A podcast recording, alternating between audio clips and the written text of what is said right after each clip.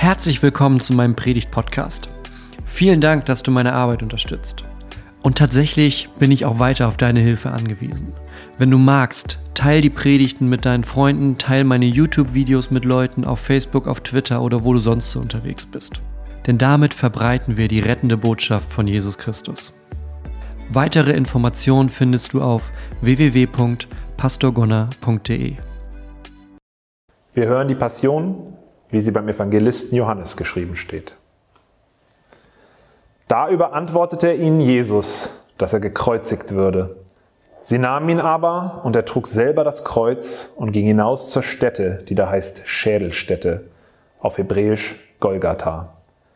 Dort kreuzigten sie ihn und mit ihm zwei andere zu beiden Seiten, Jesus aber in der Mitte.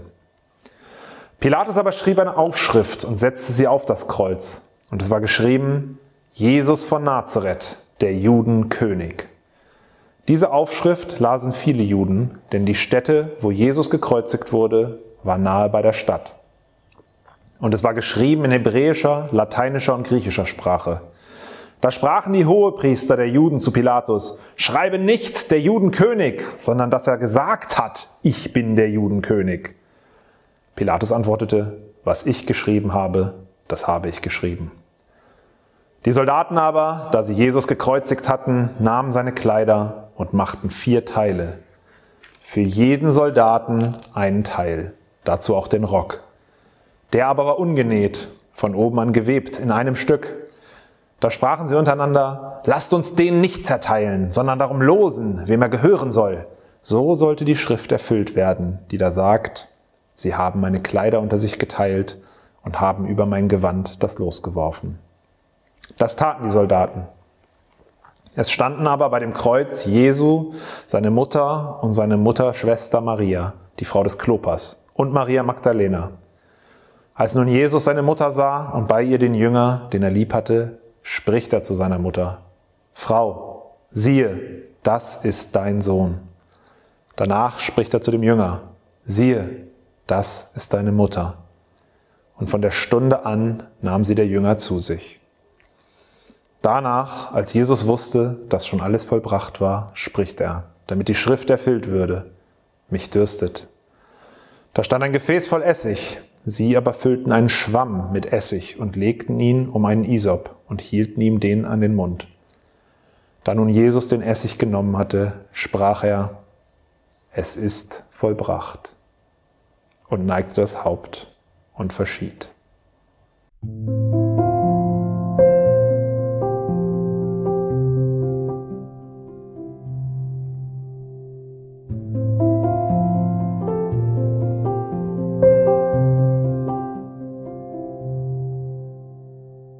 Weil es aber Rüsttag war und die Leichname nicht am Kreuz bleiben sollten den Sabbat über, denn dieser Sabbat war ein hoher Festtag, baten die Juden Pilatus, dass ihnen die Beine gebrochen und sie abgenommen würden. Da kamen die Soldaten und brachen dem ersten die Beine und auch dem anderen, der mit ihm gekreuzigt war.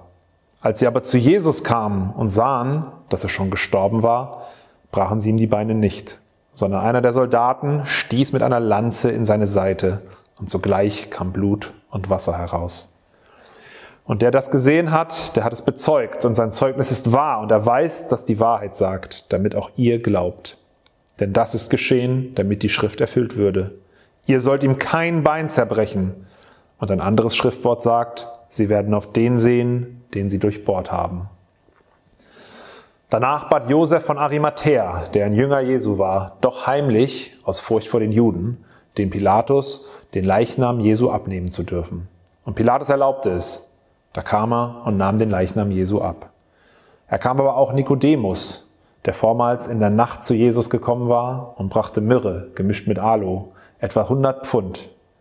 Da nahmen sie den Leichnam Jesu und banden ihn in Leinentücher und Spezereien, wie die Juden zu begraben pflegen. Es war aber an der Stätte, wo er gekreuzigt wurde, ein Garten und im Garten ein neues Grab, in das noch nie jemand gelegt worden war. Dahin legten sie Jesus wegen des Rüsttags der Juden, weil das Grab nahe war. Wir stehen hier heute an dem dunkelsten Tag, den das Jahr kennt. Karfreitag. Der Tag, an dem wir an genau eine Sache denken.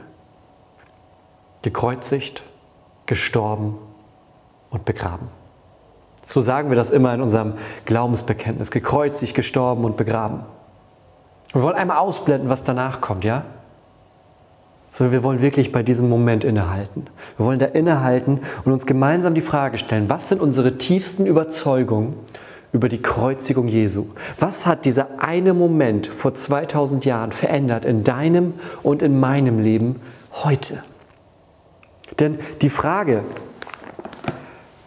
die sich mit der Kreuzigung sozusagen, die sich daran anschließt, die Frage, was Kreuzigung bedeutet, ist nicht einfach nur eine theologische Frage. Das ist nicht eine Frage, wo Theologen schlaue Bücher drüber schreiben oder sich mal Gedanken machen, das irgendwie in einem netten Satz zusammenfassen oder es an eine Kirche schreiben oder Bilder darüber malen, sondern das ist etwas, was tief, tief, tief in unserem Herz Wurzeln fasst und was alles andere beeinflusst, was unseren Glauben ausmacht. Die Frage, ob du das Kreuz verstanden hast, ob du nicht nur im Kopf, sondern auch im Herzen begriffen hast, was dort vor 2000 Jahren passiert ist, macht Welten, Welten von Unterschieden für deinen Glauben.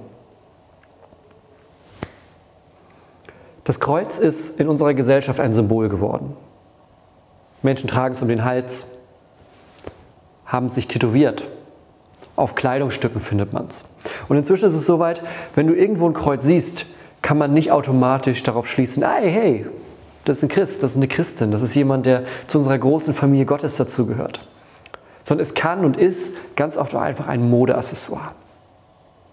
Und das wird natürlich dem nicht gerecht, was das Kreuz eigentlich ist. Und das wollen wir heute gemeinsam entdecken. Was ist das Kreuz? Das Kreuz ist nämlich mehr als eine bloße Todesstrafe. So war es gedacht. Ja? So war es gedacht. Es wurde von, äh, von ganz vielen alten Kulturen benutzt, und immer weitergegeben und dann perfektioniert von den Römern. Die Römer haben es perfektioniert in der Art, dass das Kreuz die schlimmste Todesstrafe wurde, die sich Menschen ausdenken konnten. Und das haben sie bei Jesus angewandt. Die haben gesagt, wir wollen ihn nicht nur loswerden, wir wollen ihn schmerzhaft loswerden. Wir wollen ihn richtig loswerden, ein für alle Mal. Wir wollen nicht hören, was er sagt, wir wollen nicht sehen, was er tut und wir wollen schon gar nicht, dass er Leute davon überzeugt, wer Gott sein könnte. Und ist er gestorben an diesem Kreuz. Aber das Kreuz ist mehr. Das Kreuz ist mehr. Denn was dort geschehen ist, geht ganz tief in unser Menschsein. Ich möchte einmal mit euch nach Korinth reisen jetzt. In der Zeit, wo man eh keinen Urlaub machen darf, können wir das wenigstens im Kopf tun. Korinth war eine Stadt, in der, ja, eine der eigentlich am wildesten anzusehenden Städte der damaligen Zeit.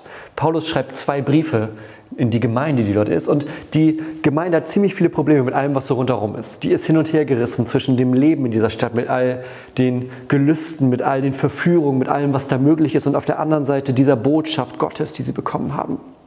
Immer hin und her. Und das sind auch die Probleme, die sich da durchziehen. Und auch im Glauben war es da eine ganz, ganz bunte Mischung aus verschiedenen Philosophien und Glaubensrichtungen. Und Paulus schreibt dort einen Brief hin.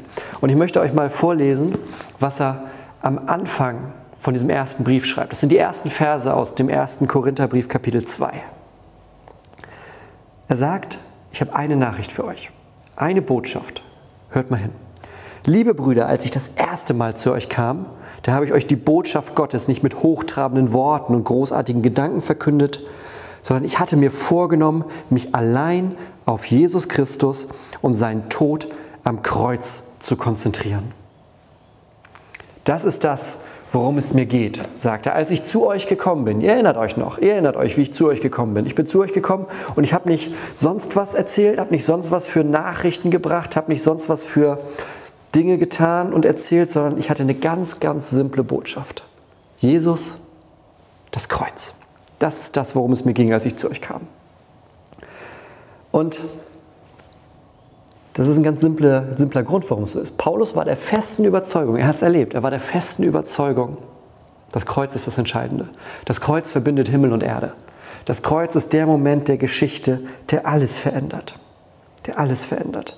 Der Konsequenzen hat für das ganze Leben. Und die, die sind unterschiedlich. Er sagt das im, im, im gleichen Brief, sagt er das, ein kleines Stück davor, im ersten Kapitel.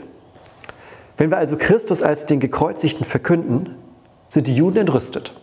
Weil Wenn du, wenn du dem damals gläubigen Juden erzählst, der da am Kreuz gestorben ist, das ist Gott.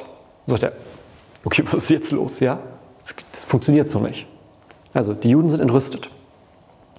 Und die Griechen, die erklären es für Unsinn. Weil ne, griechische Götter, die, die, denen passiert nichts. Die sind Zeus und Konsorten, die sind stark, mächtig, die kämpfen, das läuft alles. Die halten das für Unsinn. Für die aber, sagt Paulus, für die aber, die von Gott zur Erlösung berufen sind, Juden wie Nicht-Juden, ist Christus Gottes Kraft und Gottes Weisheit.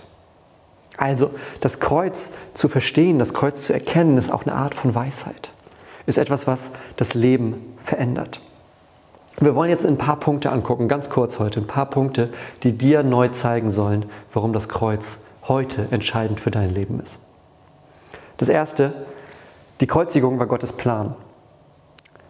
Wenn man da von außen drauf schaut, und gerade auch die Bilder aus dem Mittelalter, die sind ja ganz häufig nicht einfach anzusehen, sondern die sind detailreich und verstörend. Dann kann man sich fragen, okay, und wie soll das Gottes Plan gewesen sein? Das kann ja nicht sein. Also das ist ja ganz offensichtlich, ist da was schiefgegangen, dass Gottes Sohn am Ende am Kreuz hängt. Das kann ja nicht sein. Das Ding ist, wir lesen in der Bibel, dass Gott von langer Hand schon vorgeplant hat, dass genau das der Weg ist, den er gehen will. Petrus schreibt das so im Petrusbrief im ersten. Er bezahlte für euch mit dem kostbaren Blut von Jesus Christus, der rein und ohne Sünde zum Opferlamm Gottes wurde. Schon vor Erschaffung der Welt, ja, also vor der ersten Seite der Bibel, schon vor Erschaffung der Welt wurde er dazu bestimmt. Doch erst jetzt, am Ende der Zeiten, ist er für euch erschienen, sodass ihn alle sehen. Durch Christus, so sagt Petrus, durch Christus seid ihr zum Glauben an Gott gekommen. Und weil Gott ihn von den Toten auferweckt und ihm große Herrlichkeit gegeben hat, setzt ihr nun euren Glauben und eure Hoffnung auf Gott. Petrus sagt, von Anfang an war es klar, dass das passieren soll, weil Gott das so geplant hat, für euch, weil das ein Weg ist zurück zu Gott, weil das der Weg ist des Glaubens. Paulus sagt das im Epheserbrief. Aus Liebe hat Gott uns schon vor Erschaffung der Welt in Christus dazu bestimmt, vor ihm heilig zu sein und befreit von Schuld. Von Anfang an war es sein unveränderlicher Plan, uns durch Jesus Christus als seine Kinder aufzunehmen. Und an diesem Beschluss hatte er viel Freude. Von Anfang an wusste Gott, was er tut. Von Anfang an wusste Gott, was er tun muss, um dein Herz zu erreichen. Und dieser Herz, dieser Weg zu diesem Herz, der führt nicht am Kreuz vorbei. Es gibt keinen Weg zu Gott, der nicht dieses Kreuz im Zentrum hat, der nicht im Zentrum den Mann hat, der am Kreuz stirbt für die Schuld, für die Sünden der Welt. Die Bibel zeigt uns drei Gründe, warum Gott genau diesen Weg gewählt hat und keinen anderen. Das erste ist erstmal die Feststellung, dass wir von uns aus verloren sind vor Gott. In Römer 3 heißt es, denn alle Menschen, alle, ja, alle Menschen haben gesündigt und das Leben in der Herrlichkeit Gottes verloren. Da ist keiner ausgenommen. Alle Menschen. Egal wie gut du meinst zu sein. Egal wie du sagst, aber ich bin eigentlich, eigentlich bin ich ganz in Ordnung. Ja? Alle Menschen sind irgendwo von dem Weg abgekommen, den Gott sich für ein perfektes, von ihm geschaffenes Leben vorgestellt hat. Also die Sündhaftigkeit der Menschen ist der erste Motivationsgrund für Gott. Der zweite ist seine Liebe. Römer 5. Gott dagegen beweist uns seine große Liebe dadurch, dass er Christus sandte, damit dieser für uns sterben sollte, als wir noch Sünder waren. Also als wir da drin gefangen waren, dass wir den Weg zu Gott gar nicht finden, da sagt Gott, okay, ich schicke meinen Sohn, weil ich euch liebe. Aus Liebe schicke ich ihn, der ans Kreuz gehen soll, um dir den Weg zu Gott wieder frei zu machen. Zweiter Grund für die Motivation. Ja, die Situation, der Mensch ist in Sünde. Gottes Motivation ist, in Liebe schickt er seinen Sohn. Und der dritte Punkt aus Römer 6 ist die Gerechtigkeit Gottes.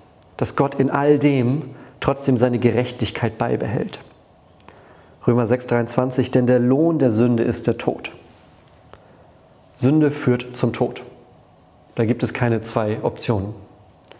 Das unverdiente Geschenk Gottes dagegen ist das ewige Leben durch Jesus Christus, unseren Herrn. Ja? Der Weg der Sünde führt unweigerlich zum Tod. Das ist, ein, das ist ein Weg, der geht geradeaus. Immer weiter. Bis zum Tod. Und dann greift Gott ein mit seiner Liebe. Durch Liebe motiviert schickt er seinen Sohn, der diesen Tod auf sich nimmt für uns, der ans Kreuz geht für uns. Das ganze Kreuz ist ein Geschenk, verstehst du das? Das Kreuz ist ein Geschenk für uns. Der Weg, den wir gehen müssten, der unweigerlich auf den Tod, auf das Ende, auf ein Leben ohne Gott in der Ewigkeit hinausläuft, den nimmt Jesus auf sich für uns. Der Weg der Sünde führt in den Tod. Das unverdiente Geschenk Gottes dagegen ist das ewige Leben durch Jesus. Das ist das, was wir stattdessen bekommen können, wenn wir Jesus als unseren Herrn haben. Am Kreuz trifft unsere Sünde auf Gottes Liebe und seine Gerechtigkeit. Das trifft sich dort. Und das ist manchmal gar nicht so einfach zu verstehen, aber genau das passiert dort. Jesus ist am Kreuz als Wiedergutmachung gestorben, als ein Opfer vor Gott. Ein Opfer, das Gott selbst in die Wege geleitet hat.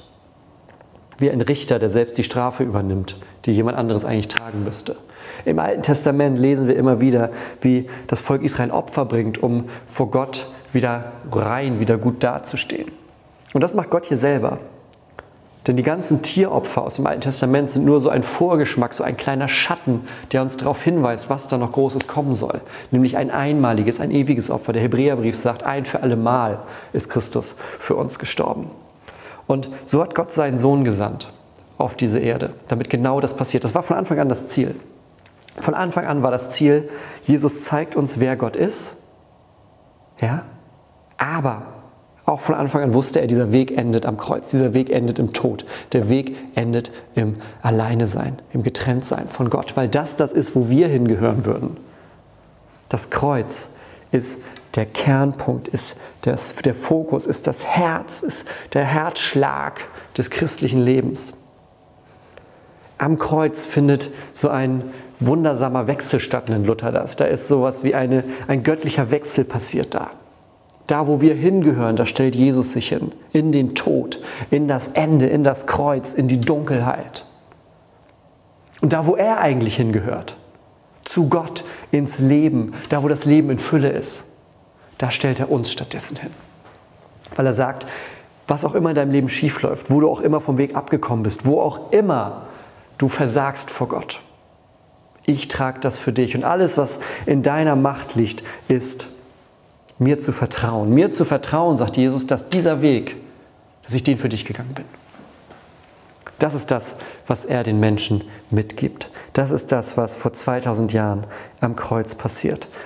Das Blut Jesu versöhnt uns mit dem himmlischen Vater, weil damit der Gerechtigkeit Genüge getan ist. Sagen manche Leute, das ist aber ein ziemlich blutiges Bild. Das ist ein ziemlich düsteres Bild. Ist das denn ein liebender Gott, der seinen eigenen Sohn ans Kreuz bringt?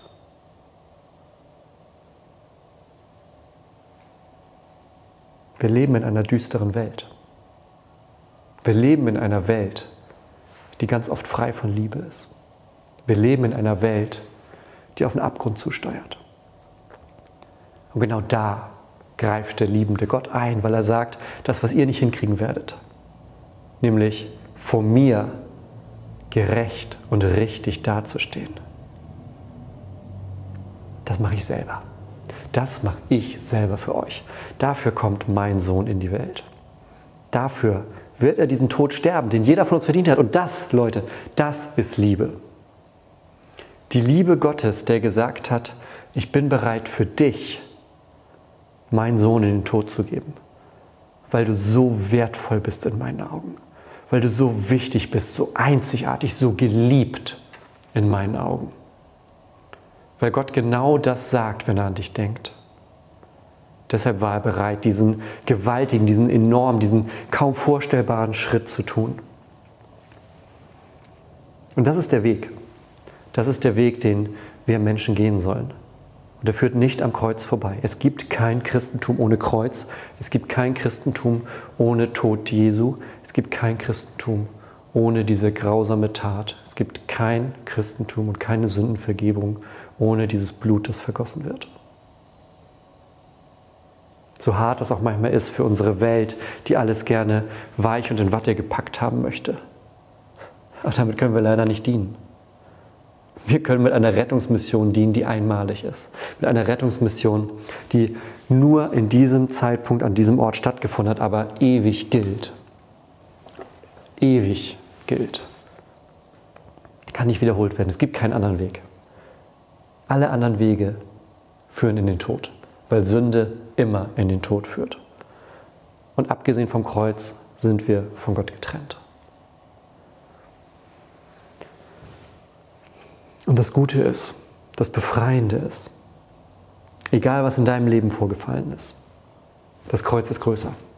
Egal wo du falsche Schritte gemacht hast, in deiner Familie, im Berufsleben, in deinem eigenen Leben, wo du Menschen hintergangen hast, wo du Menschen benutzt hast, wo du gelogen hast, betrogen hast. Das Kreuz ist größer. Egal wie schlimm die Sünde die Vergebung, die Rettung ist größer als das. Wenn du zu Jesus ans Kreuz kommst, wenn du dich vor dieses Kreuz stellst, wo der hängt, der sagt, ich sterbe für dich, dann schickt er dich nicht weg. Dann hält er dich. Sein Blut bedeckt deine Schuld und wäscht dich rein. Du stehst rein vor einem heiligen Gott.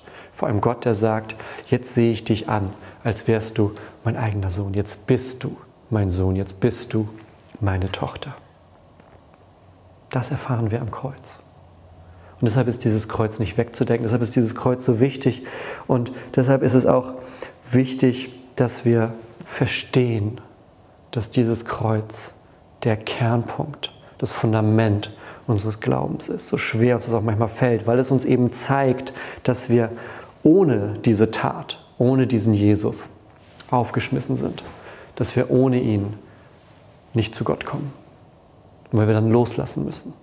Weil wir loslassen müssen an unserem eigenen Stolz, an unserem eigenen Machen, an unserem eigenen, ich krieg das schon irgendwie hin. Manche Dinge kriegen wir hin. Die ganz großen Dinge, wenn sie die Ewigkeit betreffen. Da sollten wir uns auf einen verlassen, der es erfunden hat.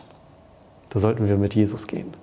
Deshalb möchte ich jetzt mit dir gemeinsam beten, dass dieses Kreuz neu erkannt wird, dass dieses Kreuz ganz neu über deinem Leben thront, mittendrin steht und dass es ein Zeichen dafür ist, dass sich Himmel und Erde verbinden an diesem einen Tag vor 2000 Jahren. Lass uns beten. Gott, wir danken dir für dieses Kreuz. Das Kreuz ist das Zeichen der Liebe. Das Kreuz ist der Moment, wo Himmel und Erde sich verbinden. Drei Kreuze standen damals auf diesem Berg. Jesus in der Mitte und links und rechts jeweils ein Räuber. Einer von ihnen verspottet Jesus. Gott, lass uns nicht der Spotter sein. Lass uns nicht der sein, der den Herrn verspottet und das Kreuz nicht ernst nimmt. Weck uns immer wieder auf, wenn wir in Gefahr sind, in auch nur ein wenig gering zu schätzen, was du für uns getan hast. Auf der anderen Seite ist der Räuber der im letzten Moment am Kreuz Christus noch vertraut. Und Jesus sagt, noch heute wirst du mit mir im Paradies sein. Gott, lass das uns sein. Wir sind Räuber, die mit nichts vor dir stehen. Und das, was wir haben, gehört noch nicht mal uns. Sieh du uns an und sage, noch heute wirst du mit mir im Paradies sein, weil du mir vertraust, weil du dein Leben vor mich legst. Gott, und genau das tun wir jetzt. Wir beten ein einfaches Gebet, ein Gebet, das uns neu zu dir bringt. Und wer mag, kann zu Hause, im Herzen oder laut mitsprechen. Gott, hier bin ich.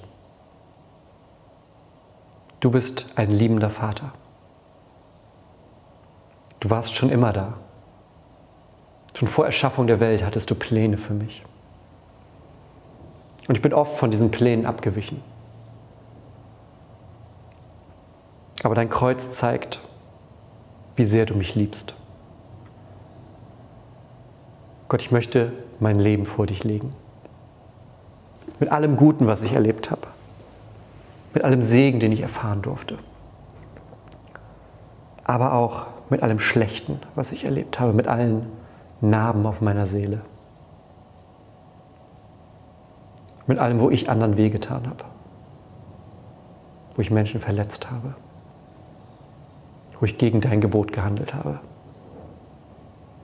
Gott, ich bitte dich, schließ du mich jetzt in deine Arme, wie ein liebender Vater es tut.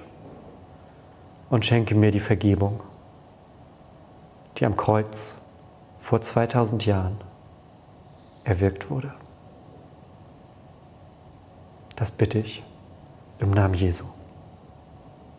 Amen.